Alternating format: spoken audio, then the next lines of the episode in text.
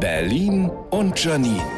Die spitzeste Zunge der Stadt. Heute ist der Tag der Klappstulle. Sorry, ich weiß, ich mache mir damit jetzt keine Freunde, aber eine Klappstulle ist für mich eine Mahlzeit gewordene Depression. Ich leide an einem DDR-schulbedingten Klappstullentrauma. Wenn jemand in der Bahn seine Brotbüchse auspackt und ich diesen Schnittengeruch wahrnehme, denke ich sofort an Frühstückspause 87. Mein Banknachbar Marco packt sein Filinchen mit Honig aus und Icke meine Leberwurststulle. Na, wenigstens mit Butter. Gab auch Kinder, die hatten keine Butter drauf nur Wurst. Das ist doch Kindeswohlgefährdung. Bei allem hat sich der Staat eingemischt, aber da hat er weggeguckt oder was? Von allen Snackmöglichkeiten dieser Welt, Croissants, Rosinenbrot mit Marmelade, Joghurt mit Obst, suche ich mir doch auf gar keinen Fall ein Brot vom Vortag mit Teewurst aus. Oder mit Käse, der in der Brotdose seit Stunden vor sich hinschwitzt. Das ist doch komplett Stulle. Naja, bestimmt ist so eine Klappstulle gar nicht so übel. Wenn man getoastetes Weißbrot nimmt, Salat, warmes Fleisch drin, Knoblauchsoße drauf, das ist ein Döner. Ja,